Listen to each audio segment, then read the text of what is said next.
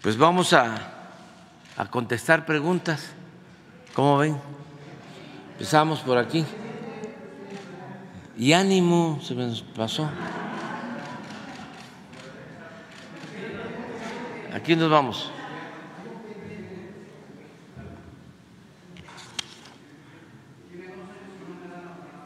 Esteban Durán. Sí, vámonos. Pendiente. Gracias, presidente. Buenos días, Esteban Durán, Vanguardia Veracruz. Presidente, ayer eh, en el Estado de México, en un dispensador eh, de, energía de gas de esos clandestinos, que hay muchos en varios puntos del territorio mexiquense y también en el Estado de, México, hubo un, accidente donde lamentablemente uno de los despachadores le explotó un, cilindro de 10, eh, de 10 litros. En estos puntos, en estos eh, puntos de venta de clandestinos, vamos a decir así, donde no hay capacitación del personal para que surtan el gas, pues ha habido diversos, diversos accidentes. Este sucedió en Tultitlán, allá eh, en el Estado de México.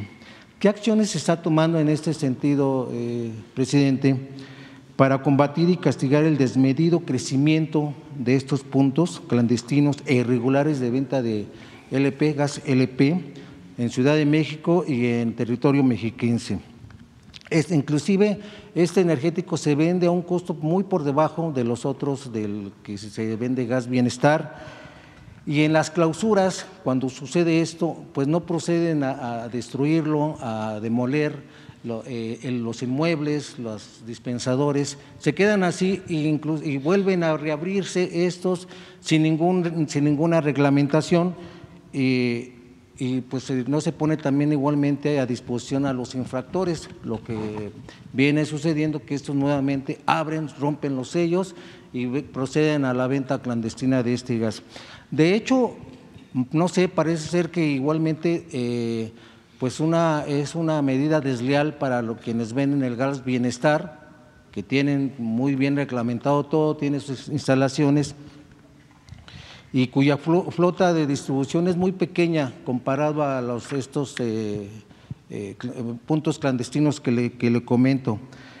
Eh, si me permite, igualmente le puedo compartir los elementos para que tengan ustedes conocimiento de esto y sepan cuáles son estos puntos clandestinos donde han sucedido diversos incidentes, diversos accidentes y cuyos habitantes que están alrededor de estas zonas pues también tienen miedo de que ocurra un desastre como en San Juanico y en otras ciudades que, que ha tenido. ¿Qué es lo que está sucediendo aquí, eh, presidente? Se habla de huachicoleo de gas igualmente, un desmedido huachicoleo de gas, y donde Gas Bienestar está perdiendo en ese sentido, presidente. Pues estamos este, constantemente eh, combatiendo este eh, robo de combustible, de gas, de gasolinas. Y sí tenemos ese problema en Puebla, básicamente, y hay accidentes de fugas de gas, de incendios, y tenemos que evacuar a veces a la gente, y estamos ahí permanentemente. Esto eh, se da básicamente de Amozoc hacia Esperanza, ese es un tramo, la carretera de Puebla a Veracruz, porque ahí viene el ducto de gas. Y el otro problema que se tiene es en cuanto al huachicol con gasolina eh, y, eso tiene más que ver con el ducto de Tuxpan a Escaposalco, básicamente en los límites de Puebla con Hidalgo, es donde tenemos más eh, tomas clandestinas y siempre estamos informando a la gente que no solo es un delito, sino es un riesgo constante para la población. Hay quienes este, no entienden y se dedican a perforar los ductos y a sacar gas y a sacar eh, gasolinas constantemente y causan este, daños graves. Tenemos que continuar con lo mismo. Tenemos casos en donde se detiene a las personas y los liberan los jueces. Creo que ya dimos a conocer algo de unos presuntos delincuentes acusados de guachicol y los liberaron en Hidalgo. Si no lo hemos dado a conocer, eh, si no fue en esta última exposición del cero impunidad, lo vamos a hacer en la siguiente, pero hay eh, un combate permanente a eh, el robo de combustible. Eh, inclusive, presidente, si me permite, este punto clandestino donde sucedió ayer el accidente, donde una... ¿Dónde fue? en Tultitlán, municipio de Tultitlán, ah. Estado de México. Una persona eh, resultó severamente lesionada, con riesgo de perder la vida. Eh, inclusive este punto es propiedad de Javier Ramírez Isaque, con razón social Habgas. Ya la población ha denunciado en diversas ocasiones esto y pues no ha sucedido nada hasta que sucedió ayer y que esperan que con esto pues haya ya una respuesta satisfactoria. Sí. Y tenemos otros casos aquí en la ciudad.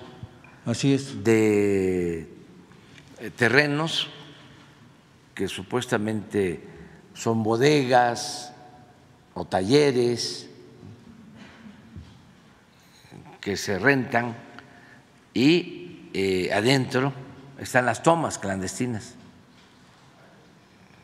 Varias. En A ver si tenemos lo de, creo que fue en Azcapotzalco, en donde incluso este,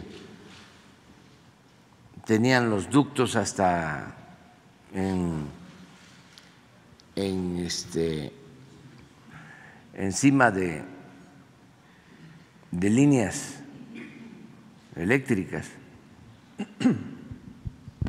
Estamos todos los días viendo esto, todos los días, y no, no vamos a, detenernos. Hemos eh, avanzado bastante. Hay una reducción del robo de huachicol, incluido el gas, de más del 90%. Pero tenemos que continuar con esto. Y eh, estamos buscando que eh, se aplique la reforma que se aprobó de considerar delito grave del robo de combustible, porque no se está aplicando, los jueces no están considerando delito grave el robo de combustible.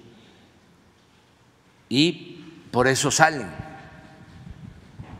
O eh, con las mismas eh, trampas de siempre, que no están bien integrados los expedientes, que no se demostró eh, de manera precisa el delito, cualquier cosa, cualquier pretexto. Vamos a tratar este tema. Eh, cuando nos toque lo del cero impunidad, Eh, porque entonces, sí, este, sí lo amerita. eh, Le paso los datos Sí. a Jesús para Sí. que tengan conocimiento de ello. Sí. Presidente, en otro tema, lástima que ayer no pude hacer la pregunta con respecto a lo de Conagua, productores de frijol, eh, eh, pues se tienen que dar de alta, les piden que se den de alta en Hacienda para obtener eh, la concesión de agua para uso agrícola.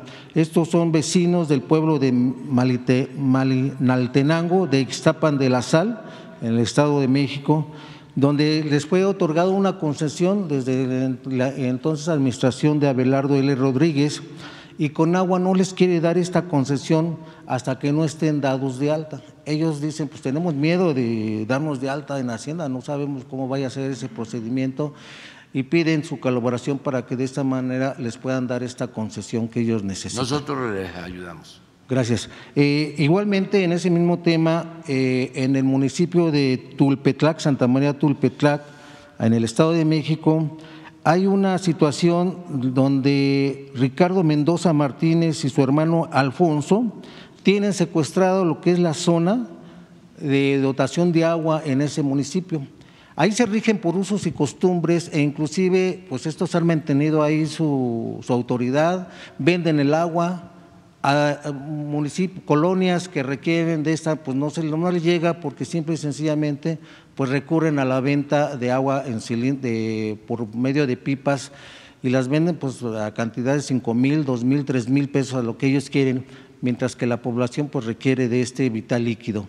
En este sentido ya se hizo una, una eh, elección, ganó una planilla sin embargo, estas dos personas que, les, que, le, que le comento, Ricardo Mendoza Martínez y su hermano, pues no quieren dejar el sitio, quieren seguir eh, eh, manejando a diestra y siniestra el uso de este líquido y se comenta que inclusive están este, armados dentro de las instalaciones para evitar que lleguen eh, esta planilla que ganó y de esa manera pues tengan el control y quieren también su, eh, pues en este sentido su ayuda, presidente. Sí, lo vemos también. Sí, presidente. Para ver. Ya finalmente, ¿Tienes algo? A ver lo de Azcapotzalco. ¿No se dio a conocer esto? A ver.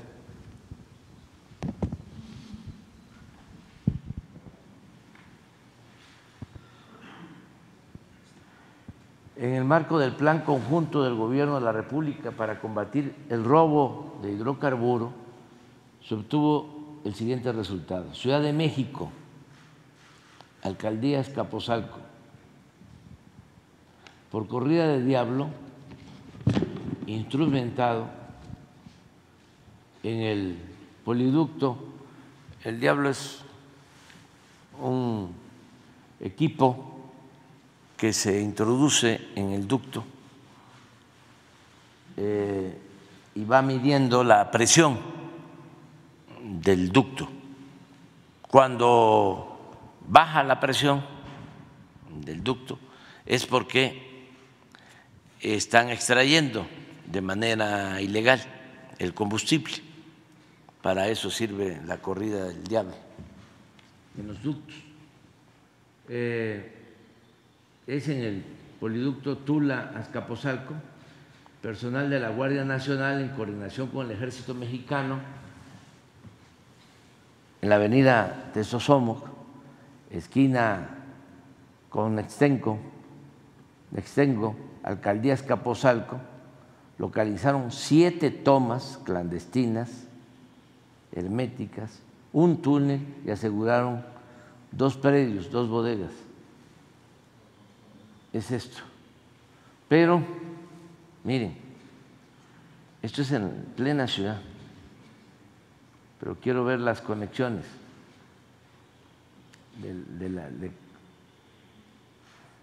lo, grave de esto. Ah, ahí están los, miren, ahí están los, los ductos por arriba.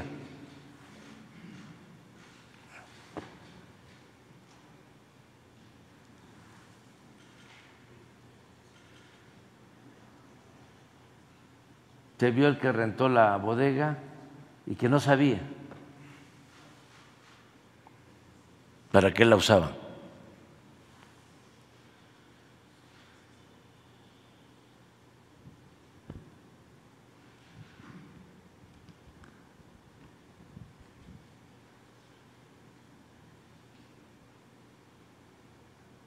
Entonces, esto es todos los días. Y aprovecho también para hacer el llamado a la gente en dos sentidos, que cuando eh, vean algo raro así, porque seguramente entran pipas a cargar,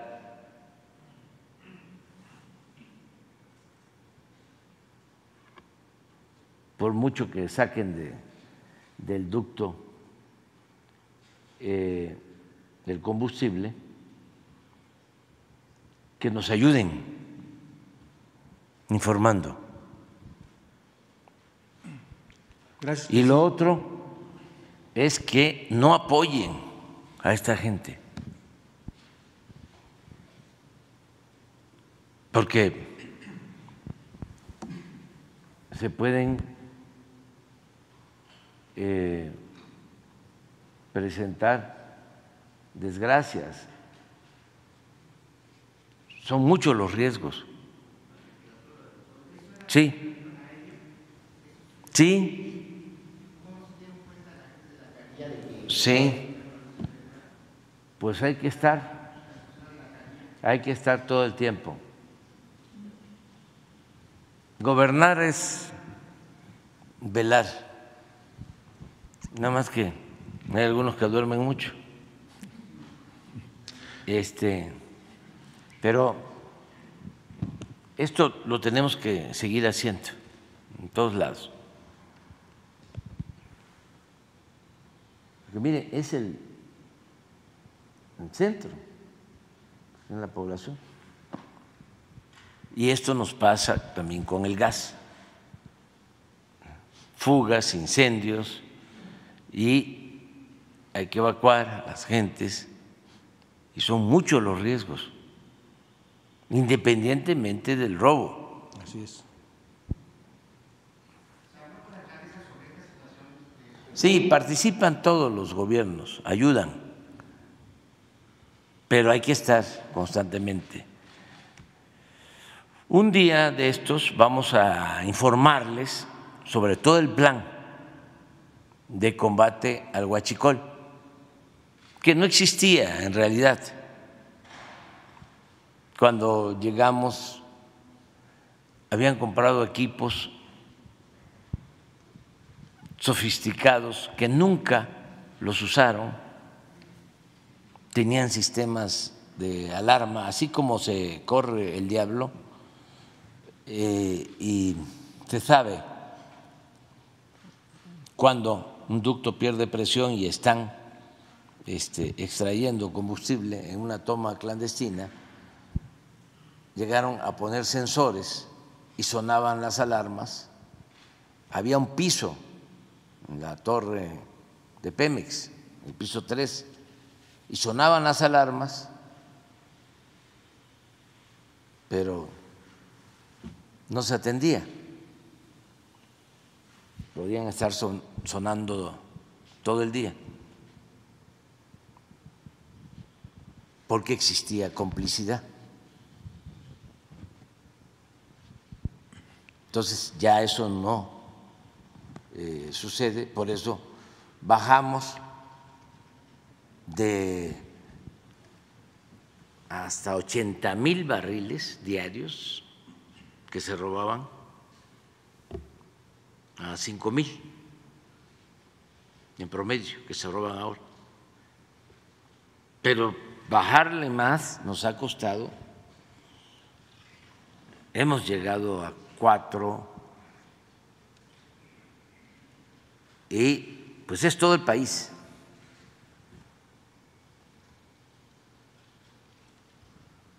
Gracias, presidente. Ya finalmente, eh, hay un tema que se ha comentado también respecto al hipódromo de las Américas, eh, donde hay pues diversas fuentes de empleo que ya se perdieron, están en riesgo de perderse y está en riesgo de perderse este deporte hípico que por naturaleza ha sido muy bueno aquí en la Ciudad de México, entre otras entidades. Eh, a ustedes se recomendó que estas personas, los caballistas, quienes viven de esto, fueran y se entrevistaran con el eh, director de Juegos y Sorteos de la Secretaría de Gobernación, para que los recibiera y de esa manera se enterara cuál era la situación. Emanuel Marcuez Díaz, el actual eh, director de sorteos de la Secretaría de Gobernación. En esa ocasión, la agrupación de caballistas del Hipódromo de las Américas, ACE y la Unión Mexicana de Propietarios de Caballos de Competencia le presentaron una serie de documentos bien fundados para crear una nueva autoridad hípica que tuviera las facultades para regular, vigilar y autorizar las carreras de caballos con apuesta en el hipódromo de las Américas, como se acostumbra en la hípica internacional. Eh, la intención era que se sustituyera a la ilegal asociación civil creada en ese tiempo por el entonces secretario de Gobernación, Santiago Krill, denominada Comisión Mexicana de Carreras. El 20 de febrero de este año, eh, el director les comunicó que se había determinado que tales funciones las iba a desempeñar una asociación civil que constituyó sin fundamento en el reglamento de la ley de juegos y sorteos. Es decir, se creó una asociación, a decir de esta asociación, una asociación civil que pretende regular las carreras de caballo con apuesta en cualquier parte de la República que solo una mala copia, así lo dicen, fue una mala copia de la antecesora criada por Santiago Krill y en la que textualmente dicen, pues parece ser que fue quítate tú porque ahora vengo yo. Eh, las personas que aparecen como fundadores de la nueva asociación son o fueron servidores públicos de la Dirección General de Juegos y Sorteos anteriormente, quienes eh, manifiestan que no tienen ninguna experiencia en este sentido y de la cual pues debe ser especializada para que maneje bien eh, este hipódromo. La escritura pública de esta asociación civil tiene fecha con 2 de febrero del 2023, ya que el Ejecutivo Federal decidió revisar algunas concesiones que otorgaron gobiernos anteriores eh, y de las cuales se hizo eso conocimiento que en el caso del terreno de 52 hectáreas pertenecientes al patrimonio inmobiliario federal donde, se ubica el Hipódromo de las Américas, está considerado como un bien de dominio público y la opera, de hecho, la empresa española Codere, que pues, mantiene prácticamente la totalidad de las acciones y en las cuales los trabajadores de esta empresa pues ganan sueldos muy inferiores al mínimo, no tienen prestaciones, muchos de ellos pues ya están a punto de retirarse porque tienen que conseguir para completar eh, el gasto de su casa.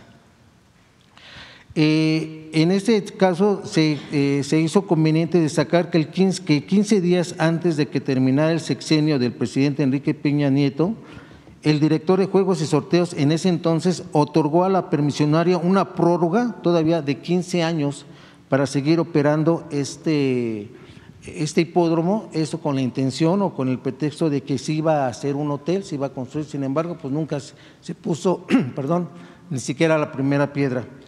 En ese tiempo, la crianza de caballos pura sangre se desplomó, pasando de 2.500 ejemplares a solo 140. actualmente, lo que se traduce en una gran pérdida de empleos, lo que le decía al principio presidente, y considerando que un caballo de carreras estabulado en un hipódromo genera cuatro empleos directos más otros cuatro indirectos además de una gran cantidad de impuestos y derechos que, eh, que la planta hípica podría generar en una buena administración y operación. Es por ello que piden otra vez entrevistarse con el director para replantear este reglamento para que los beneficiarios pues sean tanto los que están trabajando ahí y tanto para los que van y pues hacen sus apuestas y de esa manera pues generar los empleos que se requieren y no se sigan perdiendo. Igualmente la petición es que se designe una persona de su confianza para que les escuche y puedan probar esos dichos. El rescate de la industria hípica, pues dicen, vale la pena. Y además, bueno, sugieren que el ejército mexicano pueda operar esta planta hípica con facilidad, eficiencia y transparencia que redunde en las mejores instalaciones e infraestructura en general, más empleos y especialmente pues mejores premios que son los que nutren el gremio hítico, entre otros beneficios. Esa es la petición, presidente. Muy bien, Gracias. lo vemos, lo vemos. Este, esto tiene que ser con gobernación. Vamos a esperar que te den los cambios, este, porque pues ya están eh, renunciando algunos eh, servidores públicos, todos muy buenos, todos, todos de primera, hombres, mujeres, y vamos a esperar porque se están eh, presentando estos cambios, van a haber reacomodos, como ustedes saben, y eh, estos temas se les va a dar continuidad.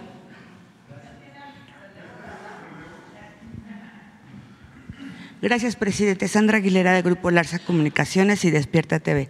Presidente, en Baja California están utilizando el fentanilo para asesinar a las personas.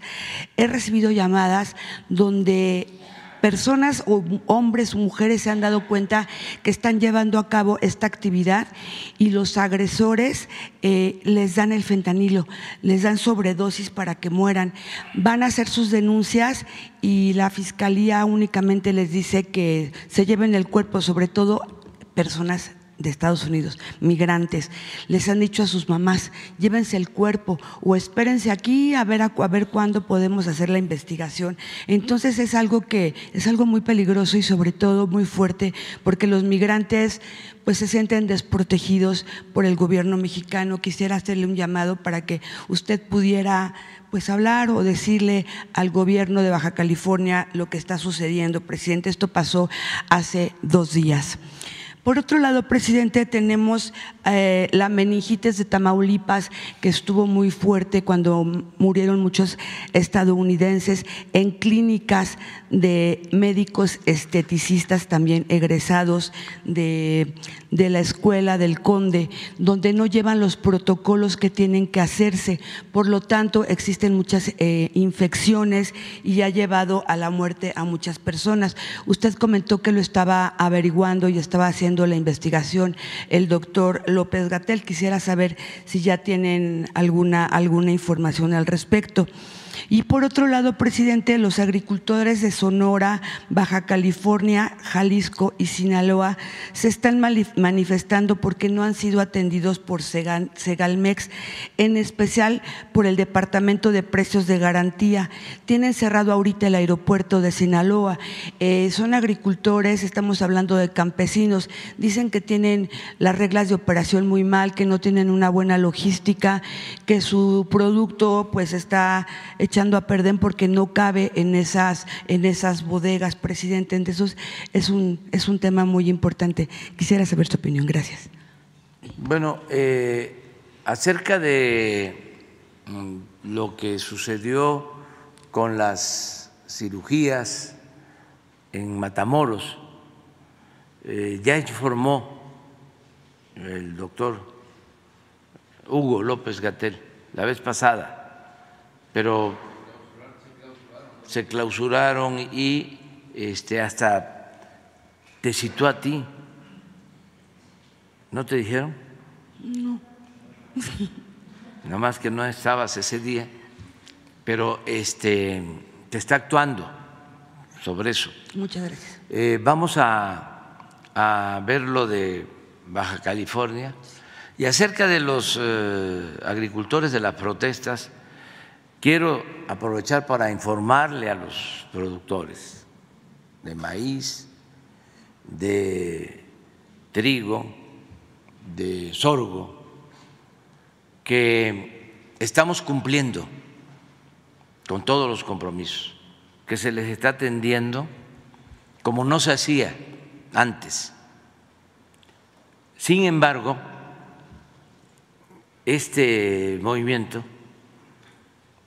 lo están alentando eh, adversarios nuestros de un partido político y también de una organización de productores, de élite, que eran antes los que se beneficiaban siempre, se quedaban con todos los subsidios que se destinaban al campo. Ahora la política es atender primero a los pequeños productores, sean ejidatarios, comuneros o pequeños propietarios. Ellos tienen garantizados sus precios de bueno, justos, sus precios justos. Y eh, en el caso del maíz, de el trigo, harinero, y se les está este, comprando a precio de garantía. Además, a todos se les eh, están entregando fertilizantes gratuitos. ¿Quiénes son los inconformes? Pues los que se quedaban con todos los subsidios de las asociaciones.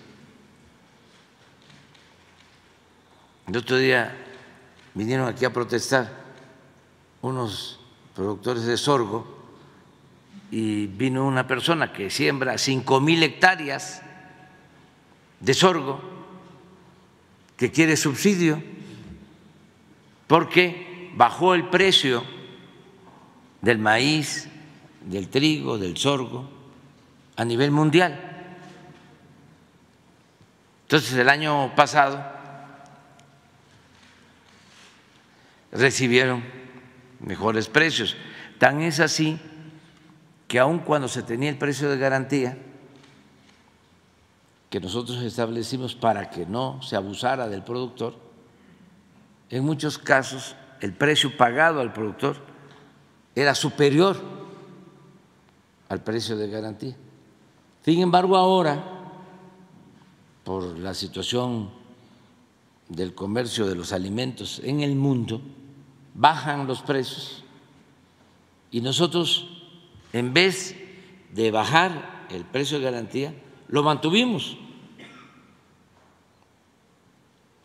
Pero los grandes productores, acostumbrados al subsidio, quieren que se les subsidie a ellos y eso no es posible. Esto, en el caso de Sinaloa, por ejemplo, además de comprarles el maíz, creo que a siete mil pesos la tonelada, que es el precio de garantía, nos comprometimos a comprarles un millón quinientas mil toneladas de maíz eh, a ese precio hasta eh, los que eh, producen en 20 hectáreas y además a todos fertilizantes. Pero hay unos pues muy este, potentes que tienen miles de hectáreas, incluso que rentan parcelas. Son empresarios pues, eh, de altos vuelos y ellos son, y políticos, políticos no, politiqueros.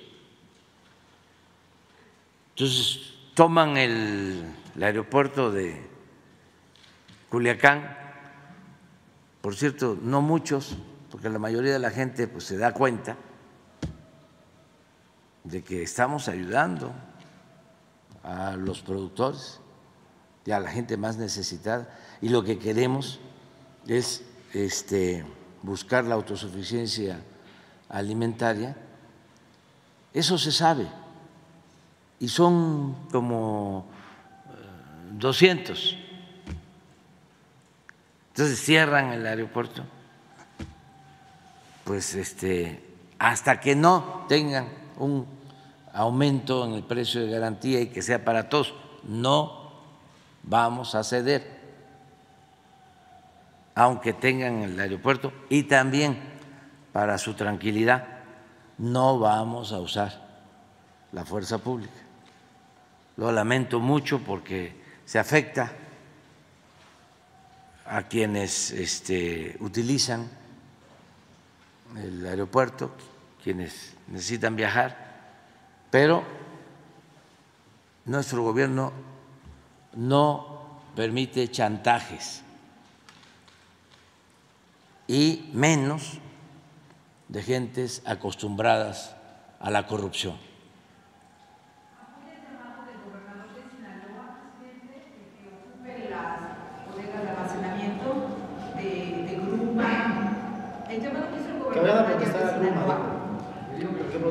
Ah, no, no, no, no, no, no, no, no, no, no, no, eso, eso no resuelve. No, no, no, no. Deben de entender de que este, se les ha ayudado, se les va a seguir ayudando, pero aquí están metidos los del bloque conservador. Ya no puedo así mencionar partidos, pero los tengo, bueno, en Sinaloa saben bastante de béisbol. Los tengo bien fildeados. Y entonces piensan, es que ya no saben qué hacer en la desesperación para este, eh, afectar la transformación del país. Entonces, buscan, todos ellos, los dirigentes, pertenecen a esos partidos del bloque conservador. Pues ya eso se los dejo a ustedes, ¿no? Entonces, este, pero sí estamos ayudando y vamos a seguir ayudando. Pero esto es una provocación,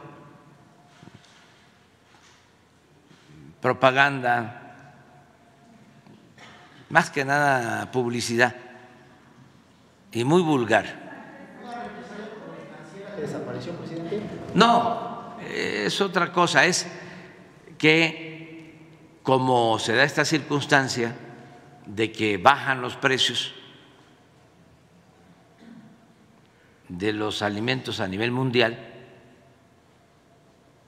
nosotros ayudamos pues a más de dos millones de productores pequeños y ampliamos hasta 20 hectáreas con subsidio que nos cuesta alrededor de 8 mil millones de pesos ayudar. Y lo hacemos por justicia. Pero estos no tienen llanadera y se quedaron mal acostumbrados. Entonces piensan como antes,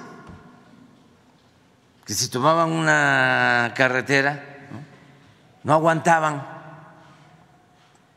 porque ya hemos hablado de que imperaba la corrupción, entonces como el presidente era corrupto y los secretarios de Agricultura corruptos y todos corruptos, pues todo era puro chantaje, nada más que no se les debe de olvidar que el presupuesto es dinero del pueblo.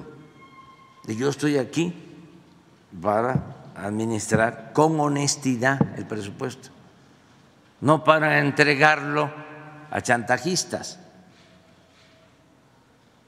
o aplicar aquella de que problema que se resuelve con dinero no es problema. Así decían antes los políticos corruptos.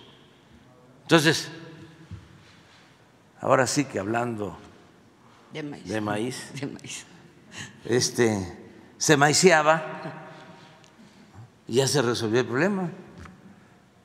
Sí, nada más que eso es corrupción.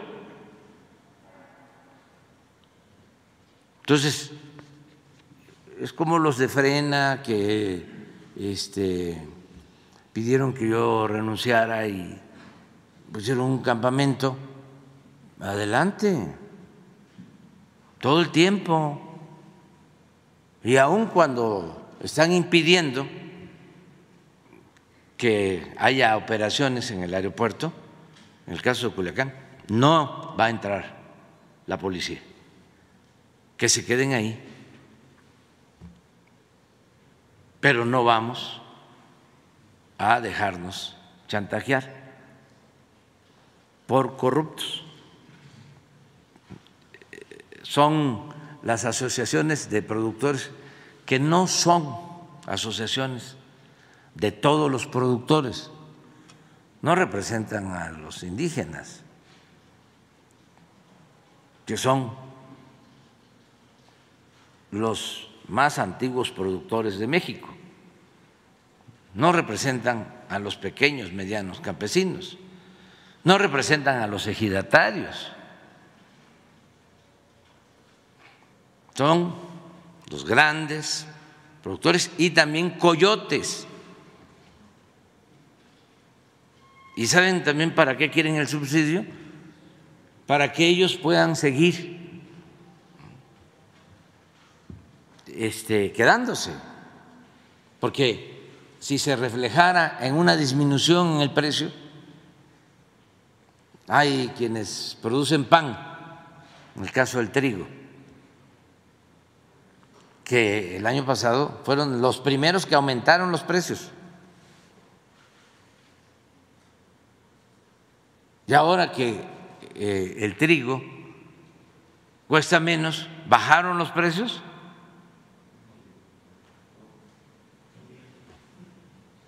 Al contrario, hay muchos monopolios todavía. El monopolio del maíz, dos empresas Dos tienen el control del 90% de la comercialización de la harina de maíz. Bien, presidente. 90%. Imagínense eso. Un país donde el maíz es el alimento básico sin maíz no hay país. La carne, tres grandes. El pescado, como cinco. El huevo, como diez.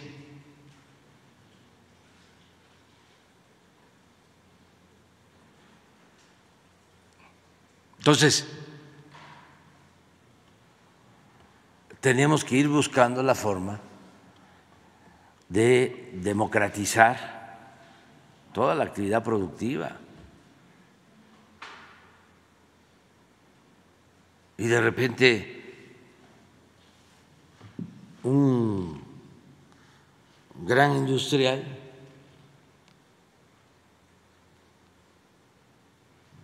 agro alimentario dice, no compro más que a este precio.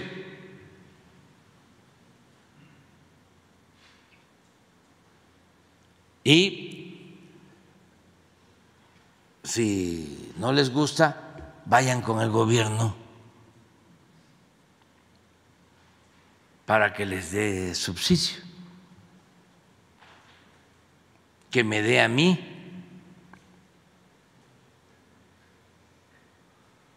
el diferencial y ya entonces yo les pago más a ustedes. Son cosas que hay que seguir resolviendo. Hay productores y asociaciones también. Hay quienes se dedican, por ejemplo, a la industria de la masa y la tortilla, también los que se dedican a la industria del trigo, que son gente muy conscientes y ayudan, pero hay otros muy abusivos.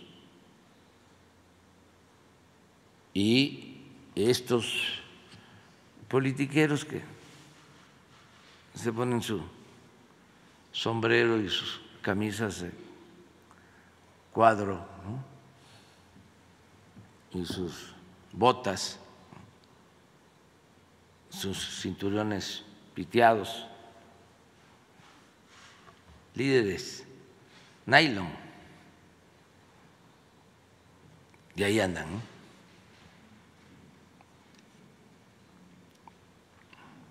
Entonces, que lo sepa la gente, los campesinos. Vamos a seguir apoyando en todos los casos, pero siempre a los de abajo. Es preferible darle el subsidio al campesino, al productor abajo, que arriba.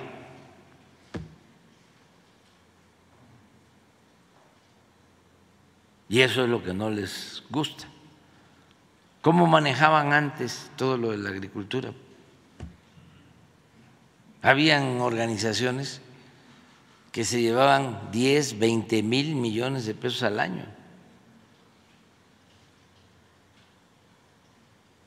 Y de los de arriba. Y esos ahí andan, afiliados al bloque conservador, como antes, no sé ahora, ¿no? Este señor de la Coparmex, que parecía este como la CNOP del PRI, nada más que de la Coparmex del PAN.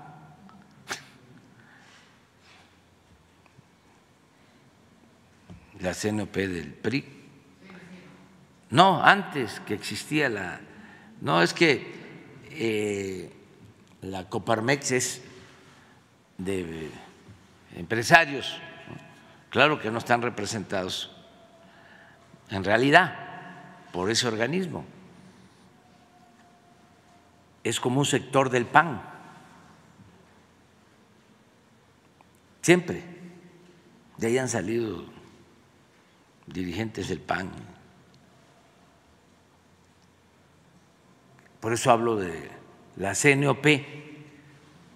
Es que en el PRI estaba el sector obrero o está CTM, que es para los trabajadores, CNC, que es campesinos, y la CNOP era así para pequeños, medianos empresarios, pequeños, medianos comerciantes clase media, esa era la CNOP. Sigue estando, ¿no? Entonces la CNOP del, del PAN es la Coparmex. Y así este, lo mismo con estos este, dirigentes. Entonces, qué bien que me preguntaste porque me dio oportunidad de aclarar lo que quería decir desde ayer. Nada más que no se puede, pues hay tanta información.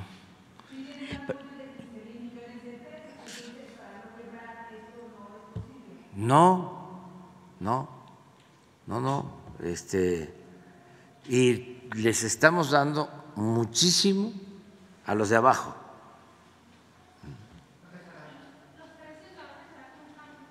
Sí, no, no, no, no, este, por ejemplo, no movimos los precios de garantía. O sea, los aumentamos el año pasado, los aumentamos y se quedaron, aun cuando bajó el precio en el mercado internacional de los alimentos. ¿Mande? Así va a quedar. ¿sí?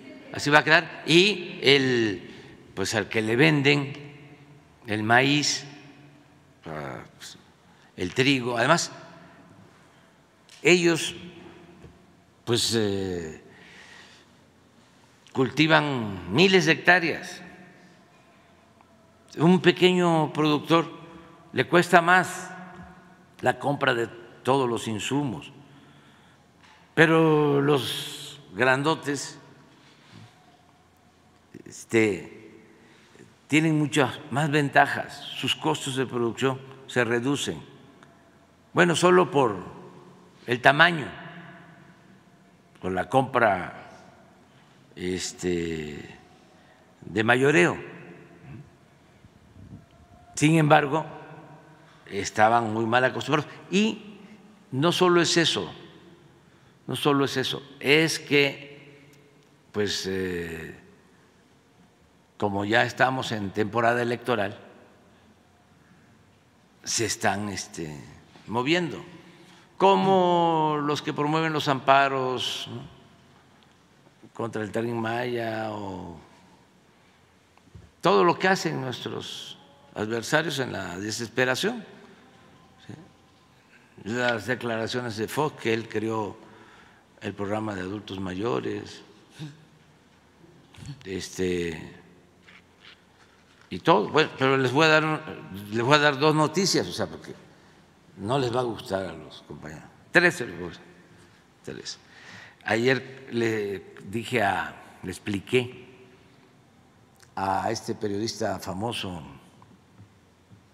Jorge, Ramos, de sí, ya contestó, yo ahora le voy a contestar. Este, le expliqué, porque él trae este, como consigna igual Ciro y se van a ir por ahí, porque son muy predecibles, muy predecibles. Pon de nuevo lo de los homicidios. Entonces, están sosteniendo de que este es el sexenio de más homicidios. Y les expliqué ayer a Jorge Ramos de que hemos logrado en el sexenio lo que no se había logrado en los tres últimos eh, gobiernos, una disminución en el tiempo que llevamos, porque con Salinas aumentó 9.2 el número de homicidios durante su sexenio. Con Cedillo disminuyó 31% en el sexenio de Cedillo. Con Fox aumentó poco, pero aumentó 1.6%. El campeón, aunque esto no lo dice Ramos, fue Calderón que aumentó el número de homicidios en su sexenio en 200%, para ser exactos, 192.8%.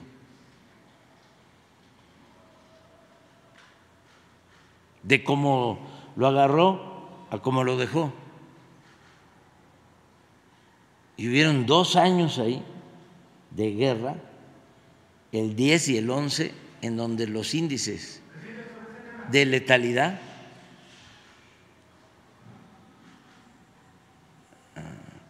son reveladores de cómo ajusticiaban, masacraban, desaparecían a la gente. Y Jorge Ramos no decía nada. Ni Ciro, no, al contrario. Ciro le aplaudía a García Luna. Era simpatizante de García Luna, todavía es simpatizante de García Luna. Es de los que sostenía que García Luna era inocente o que no habían pruebas suficientes para juzgar a García Luna. Y luego el presidente Peña aumentó el número de, homicidios en un 59%. Y nosotros con mucho esfuerzo, porque nos dejaron todas las bandas, porque estaban ellos asociados, porque en el gobierno de Calderón, sin duda, había un narcoestado.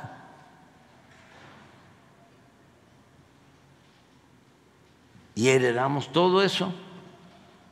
Pues hemos logrado, porque miren hasta dónde nos dejaron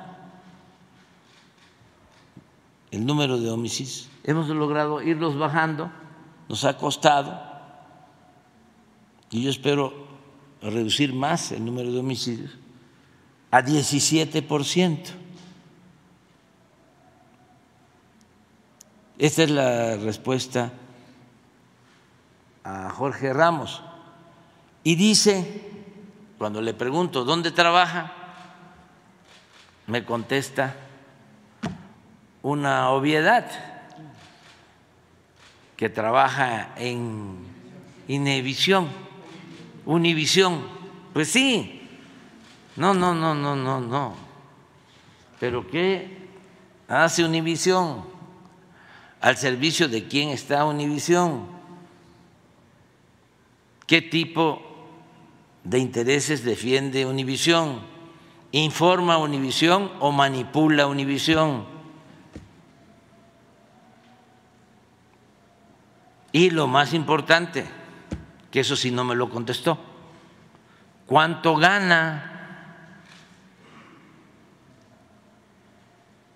Que me gustaría mucho saber cuánto gana, sobre todo en Univisión, porque también le deben de pagar en reforma, pero ahí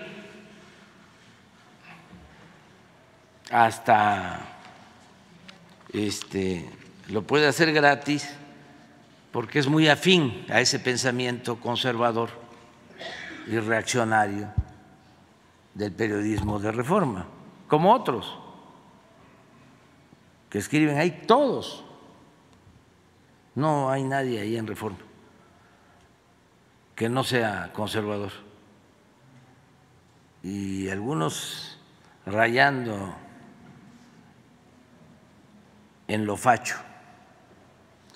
Entonces, esto es eh, una forma de explicar. A ver, ¿qué me ibas a decir tú? Mm, mm.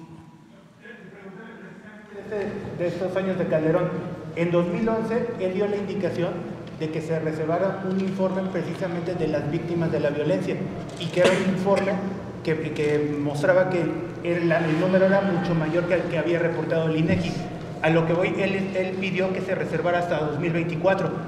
¿De existir ese documento, lo desclasificaría? Claro que sí, claro que sí. Ah, lo vamos a ver. No sabía. En 2020 un periodista tuvo acceso a parte del documento. Sí, lo tenemos que ver. Pero bueno, ya hemos eh, dado a conocer aquí el índice de letalidad como en los enfrentamientos siempre eran más los muertos que los heridos y los detenidos, porque la consigna era ajusticiarlos, rematarlos. ¿sí? En lo que tuvo acceso el periodista es que lo que reportó el INEGI, este, este número lo sobrepasaría. Sí. por eso se dijo que hasta 2024 se, se soltaría. Sí, vamos a ver si existe el documento. Eh, entonces, son eh, informes que vamos a seguir este, eh, dando. Les voy a dar otra noticia. Bueno, dije tres, ¿no? Sí. Sí. una muy buena, pues que la Corte ayer resolvió. Fíjese que la mañanera. Es la mañanera nos ahorramos como 10 mil millones de pesos, nos rayamos. Este, el pueblo se benefició porque eh, se iban a devolver si la resolución este, era a favor del señor Cárdenas, no solo los 300 creo a él, sino otros, más, iba a llegar a 10 mil.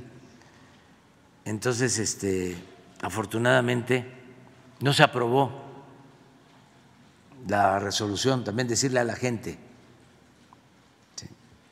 este, porque se estaba amparando al señor para no pagar 300 millones de pesos, pero se iba a sentar un precedente y a partir de ahí iban a acudir otros que también eh, han sido sancionados por evasión fiscal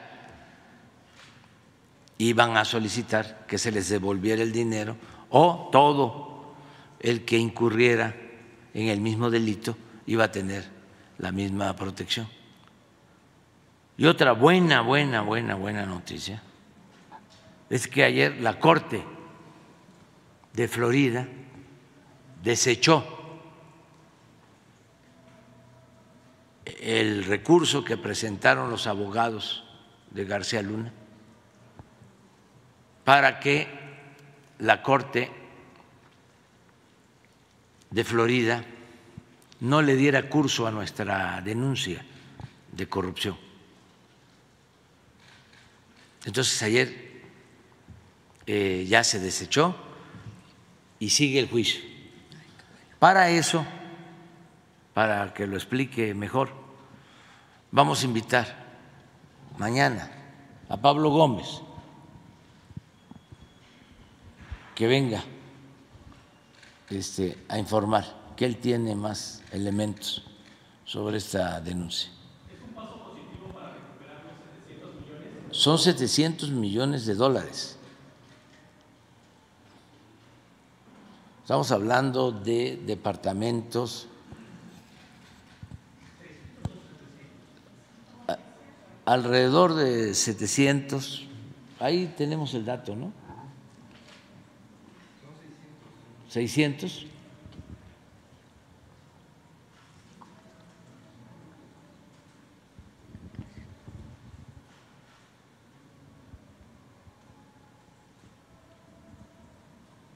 Se alegaba de que no eh, eh, debía la Fiscalía de Florida intervenir, que no le correspondía, que era un asunto. Parece Vamos a ver si no hay otra instancia. Eso nos los va a explicar. Sí, pero ¿cuánto es? No se sabe. son 600 millones. 600 millones de dólares. Entonces, vamos bien. ¿Quieren otra buena? De las que no les gusta a los, a los este, eh, conservas. Sí, presidente. ¿Sí? sí está muy fuerte el peso. Sí.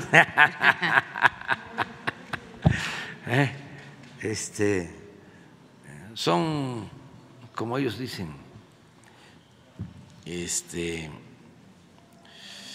elementos externos. Por eso está muy fuerte el peso.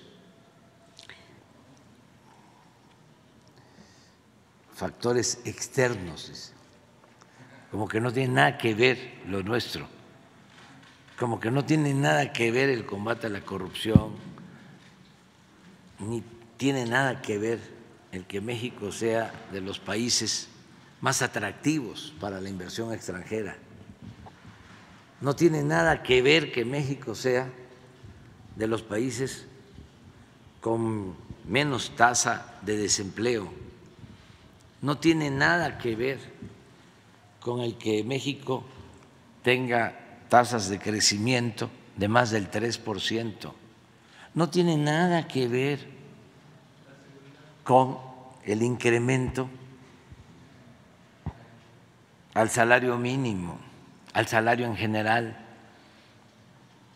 No tiene nada que ver con el que haya gobernabilidad, estabilidad paz social, aunque digan lo contrario. ¿Cómo se han esmerado, no? Y eso es lo de Ciro y de Jorge Ramos. Y boletines incluso, este, hasta de la Embajada de Estados Unidos, pero no la Embajada, del Departamento de Estado. No visiten México, no vayan a México. Este, hay muchísima inseguridad, hay muchísima violencia. Pues no, no. Lo bueno que los inversionistas, los financieros, pues tienen, eso sí, buena información. No están este, escuchando a Ciro o al experto que tiene Ciro ahí en economía, pues entonces sí, saldrían huyendo. bueno, ya. Presidente, eh, muchísimas gracias al doctor López Gatel por darle seguimiento a lo de la meningitis. Yo no lo escuché, pero muchísimas gracias. Por otro lado, presidente, están llegando doctores con maestrías de estética hechas en Cuba. Quiero saber cuál es, cómo lo están eh, regulando la, los colegios profesionistas de la Dirección General de Profesiones. Quiero ver si usted nos puede ayudar con, con una cita para que nos puedan dar la información, por favor.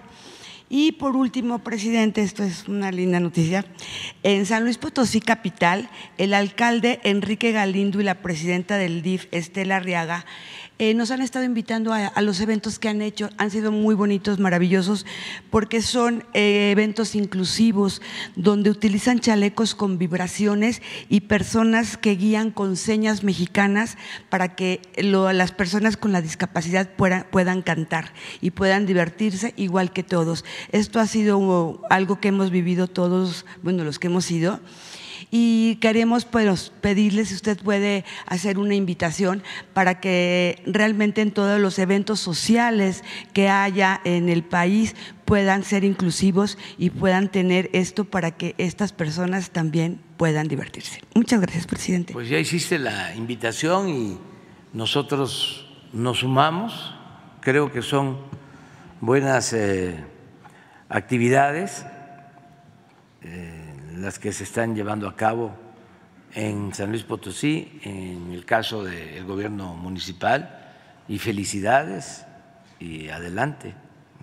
Todos los gobiernos estatales, municipales, llevan a cabo actividades muy creativas, eh, ayudan mucho en la convivencia, son buenos gobiernos, hay como en todo, gobiernos este,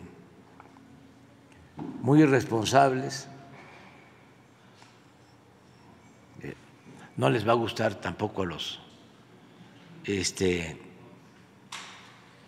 del bloque conservador, pero a lo mejor sí lo sacó el reforma. A ver, si lo sacó el reforma ya. Eh, lo del la este regidora del PAN que la este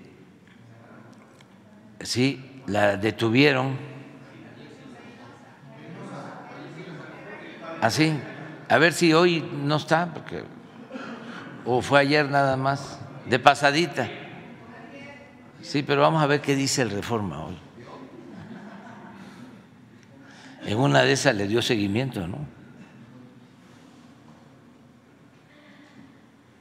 llama gobernador a tomar empresas. No. Deja, pero esta es reforma, ¿no?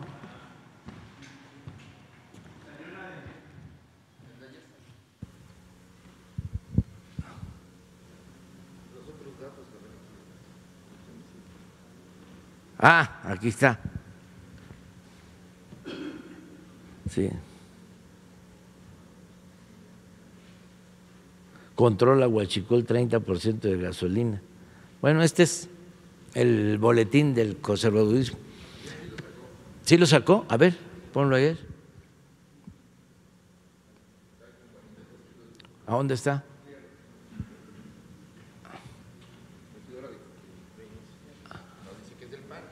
Ah, pero no, a ver, no, no, no, pónmelo. Miren, miren la, el equilibrio informativo, ¿no? Para que vean cómo eh, ah, no, ponlo completo. periódico. Esto es para los ciudadanos. La ocho columnas. Violenta Tijuana disputa de aduanas. La gobernadora, el alcalde y el senador. Y amenaza el crimen a autoridades de Morena. Eh, nada más en líneas ágatas. Miren, todo esto es contra.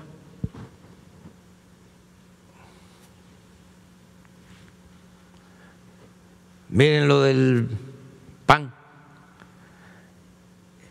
y vean el tipo de nota, el contenido, y vean esto.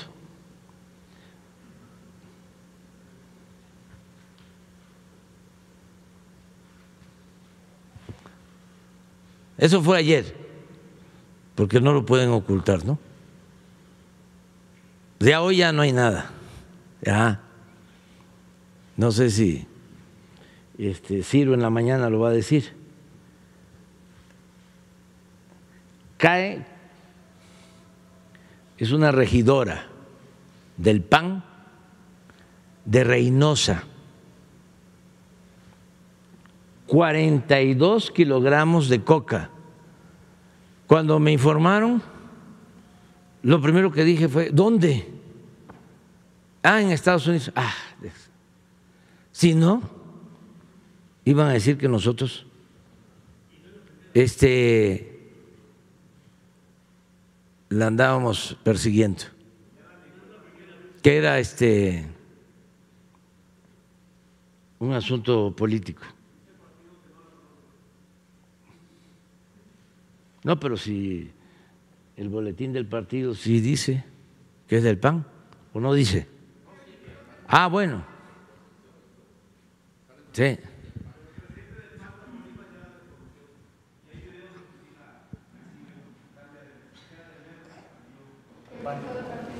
Pon ese video. Sí, donde le está dando la bienvenida es que son muy hipócritas. O sea, por eso, aun cuando este, aparentemente es un asunto menor,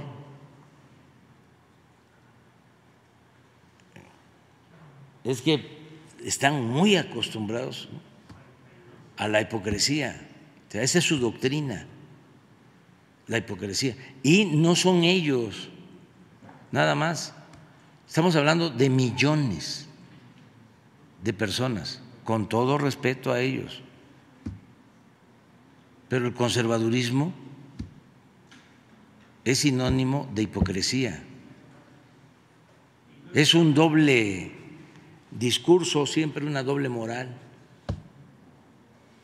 Entonces, este eso que dicen no es cierto, pues es igual a lo de Fox. Imagínense atreverse, atreverse a decir que él creó lo de la pensión a los adultos mayores?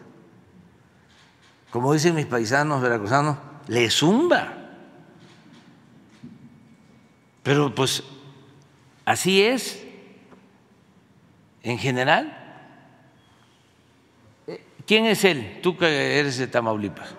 Presidente del PAN Tamaulipas presidente del PAN de Tamaulipas, el dirigente del PAN de Tamaulipas. A ver, y ella es la Estamos aquí con la regidora Denise, al cual le agradezco mucho, sobre todo el haber tomado esta valiosa decisión, pero sobre todo tan acertada decisión de incorporarse a Acción Nacional y alzar la voz por todos los ciudadanos de Reynosa.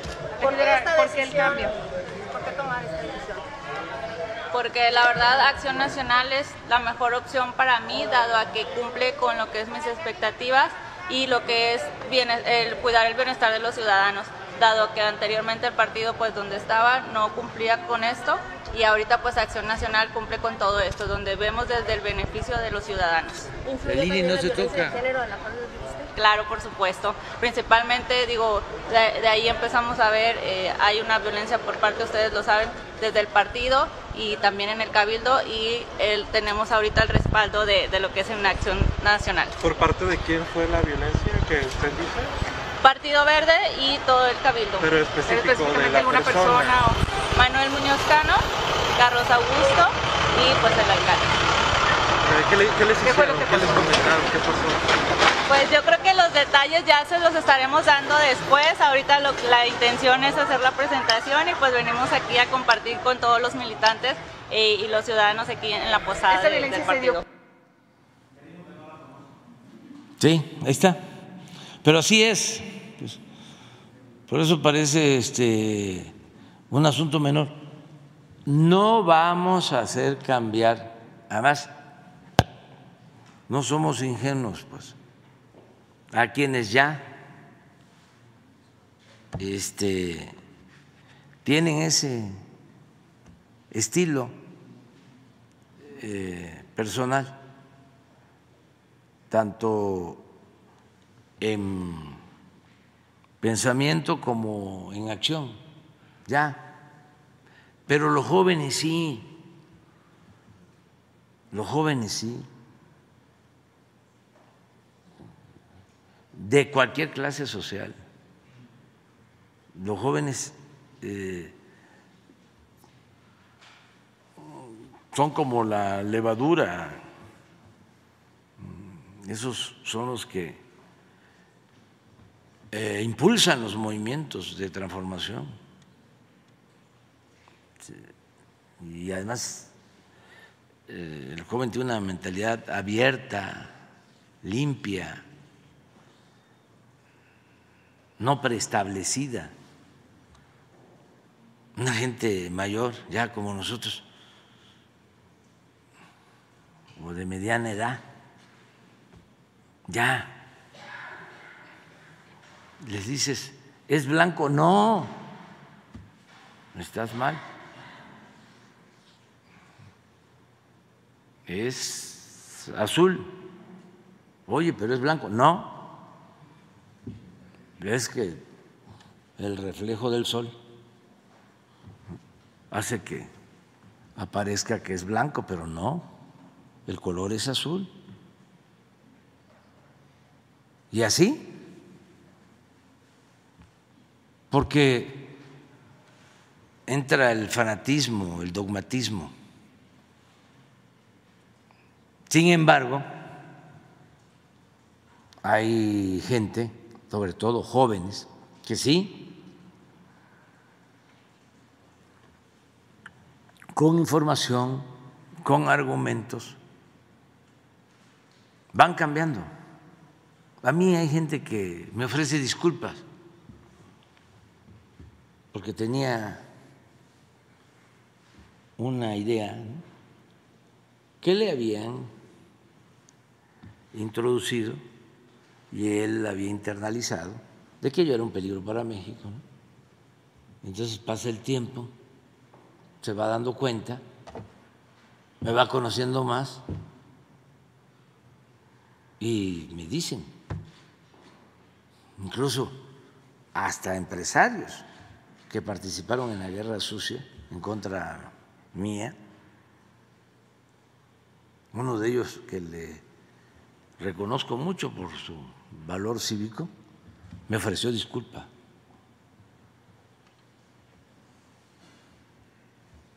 Y fue de los que aportó para la campaña, para la guerra sucia. Ah, ah. espérense que salga el libro. Pero porque voy a dar a conocer cosas que este, no había este, dado a conocer, como es para los jóvenes, me tengo que, este, que esmerar en ayudar a dar algunas lecciones de cómo es la vida política, porque les va a ayudar, les va a ayudar mucho.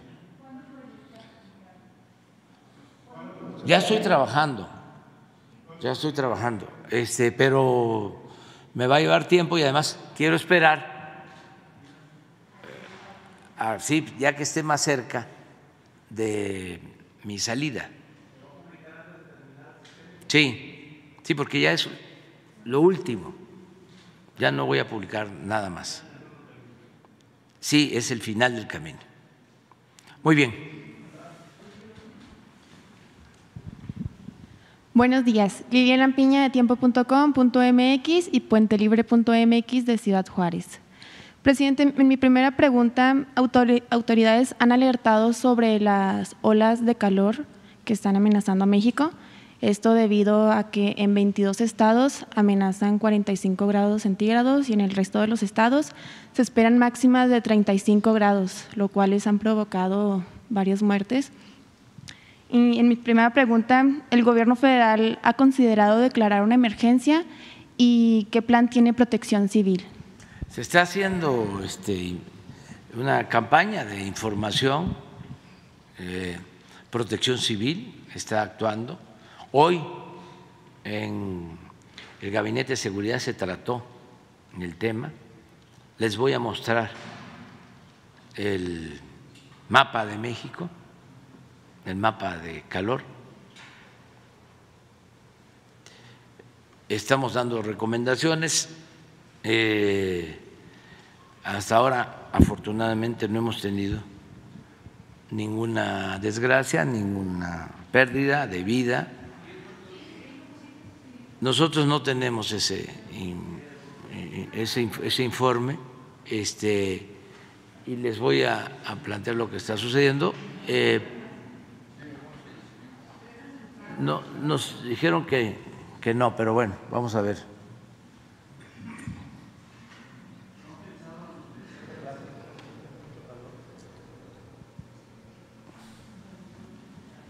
Sí está.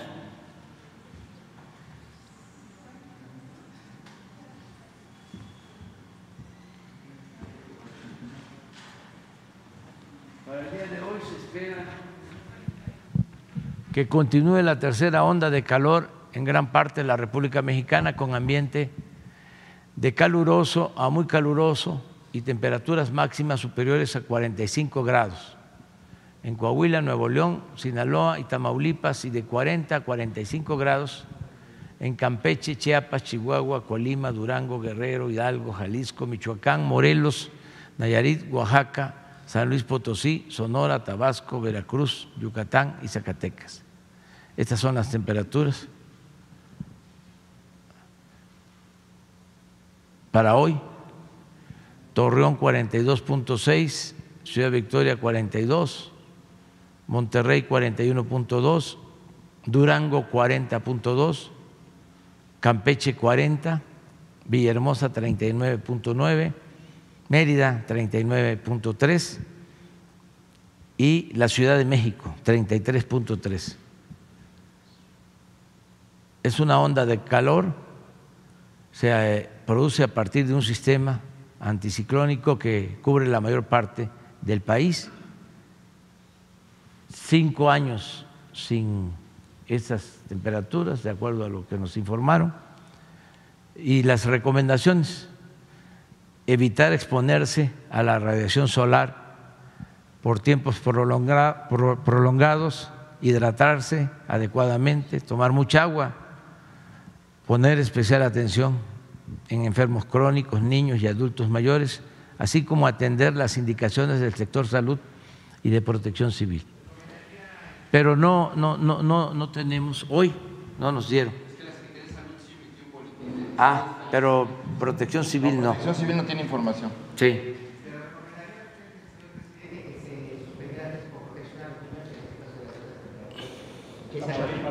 Vamos a consultar a los médicos vamos a considerar y puede ser que mañana este, eh, informemos sobre esto.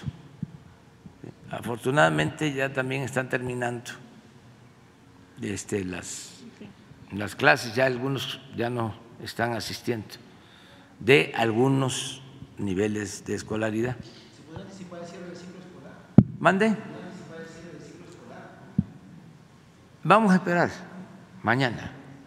Este, eh, y estamos pendientes, estamos atendiendo. En otro tema, el día de ayer se difundió un video en el que aparece Claudia Sheinbaum que se ve molesta con Alfonso Durazo. Ah, ¿Haría otro llamado a la unidad? No me puedo meter en eso, pero miren, este ya es una temporada, así como la temporada, desgraciadamente, ¿no? Lamentablemente. De calor va a ser la otra temporada ya. Este, entonces, eh, del otro calor. Y van a estar saliendo cosas, pero es normal. Todo eso es normal. Lo más importante de todo es que haya democracia que sea el pueblo el que decida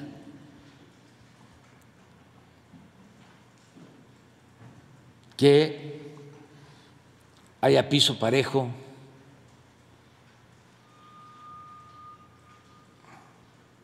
que hagamos historia, todos, que desterremos el dedazo, el tapado, el destape, la cargada, la manipulación en los medios.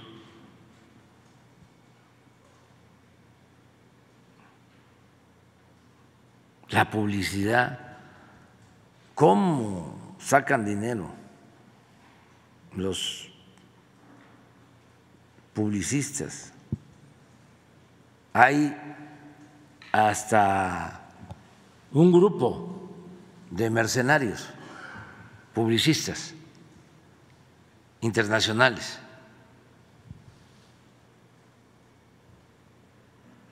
que eh, los contratan. Hay los publicistas pues de siempre, ¿no? Que les recomiendan arreglarse bien y vestirse muy bien y reírse y estarse riendo siempre, saludando, pavoneándose y abrazando, cargando, besando a niños, todo eso, es eso. Y otros mercenarios, especialistas en guerra sucia. Por ejemplo, en el 2006 contrataron a un señor estadounidense, Harry Morris, Dick Morris, y ese mismo que fue el que echó a andar con publicistas de aquí y con el cuñado de Calderón y de Brando, que tenía una empresa. Fíjese que esa empresa fue la que asesoró para el conteo de los votos, la de Brando, que por cierto pasó el tiempo y las acciones de esa empresa las compró Carlos Slim.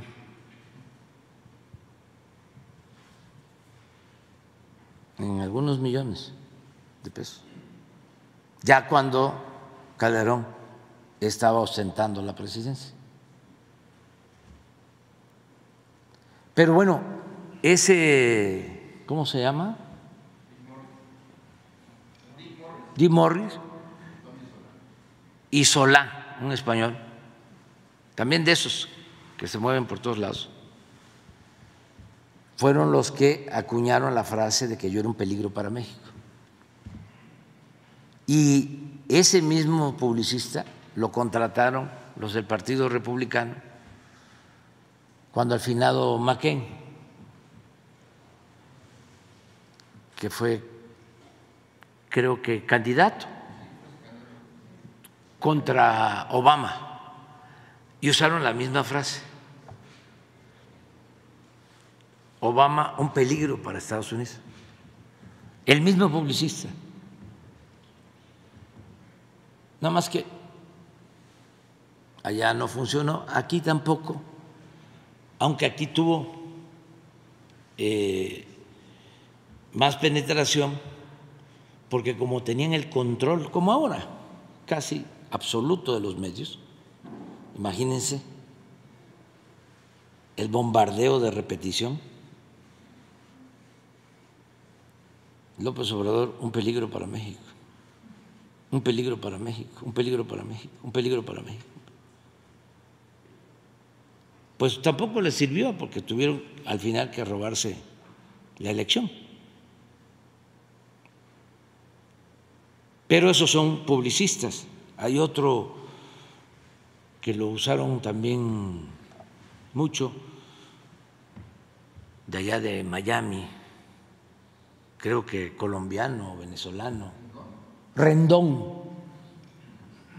y por ahí deben andar. Y este Claudio X González, hijo, es especialista en contratar a toda esa gente. Porque no crean ustedes que todo es espontáneo. Es toda una estrategia.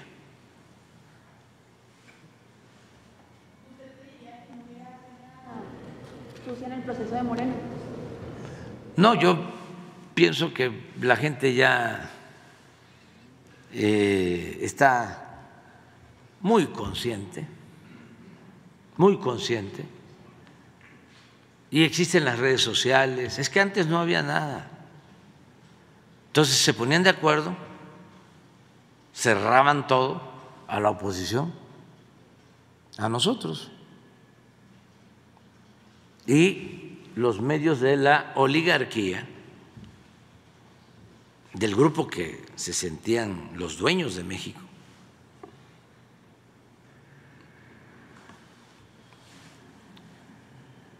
alababan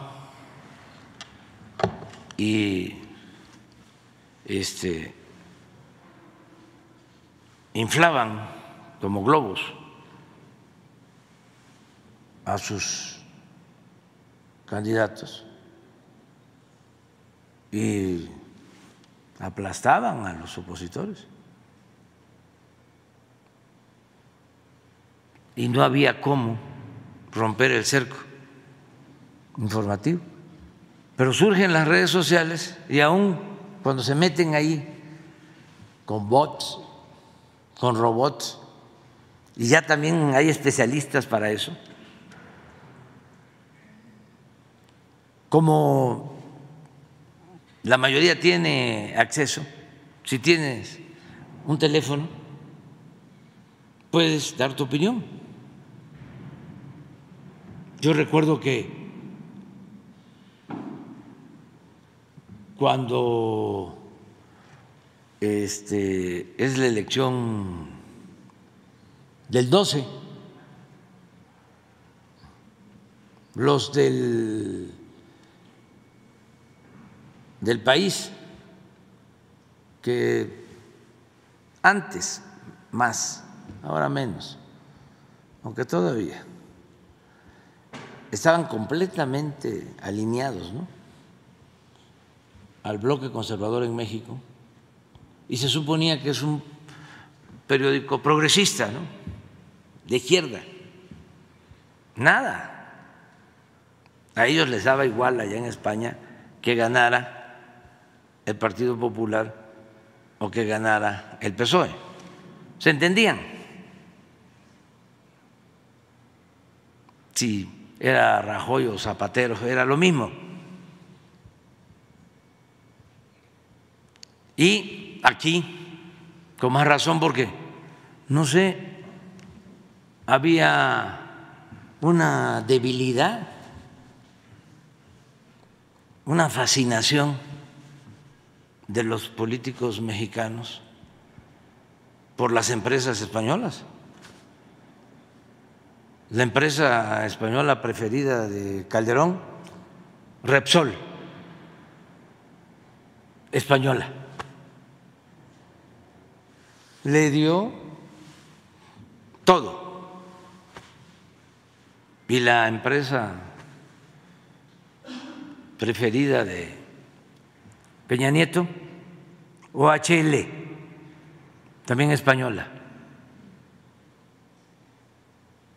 Y desde antes, Iberdrola,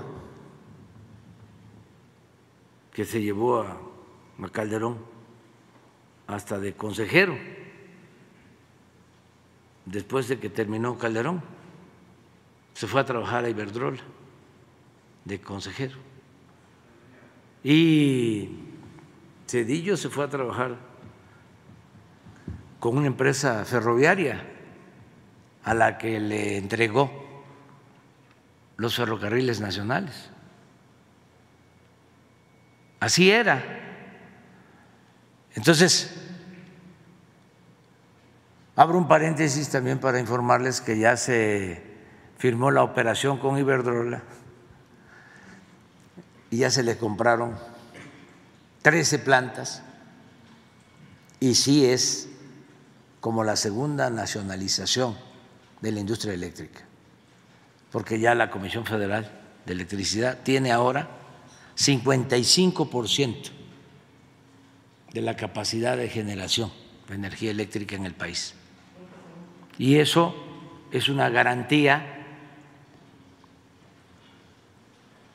para que no aumente el precio de la luz, que es lo que a la gente le importa.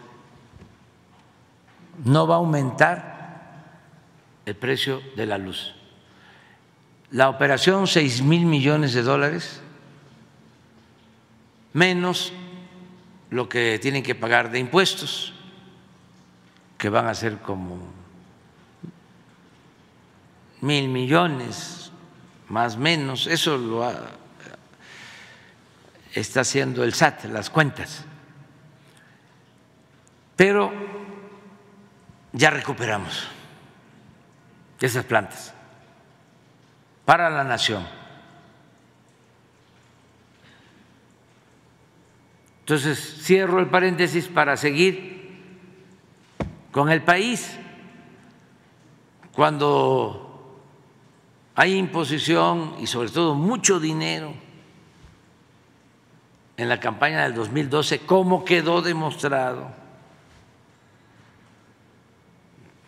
en expedientes judiciales, en la declaración del que fue director de Pemex, que recibieron dinero para la campaña en el 2012.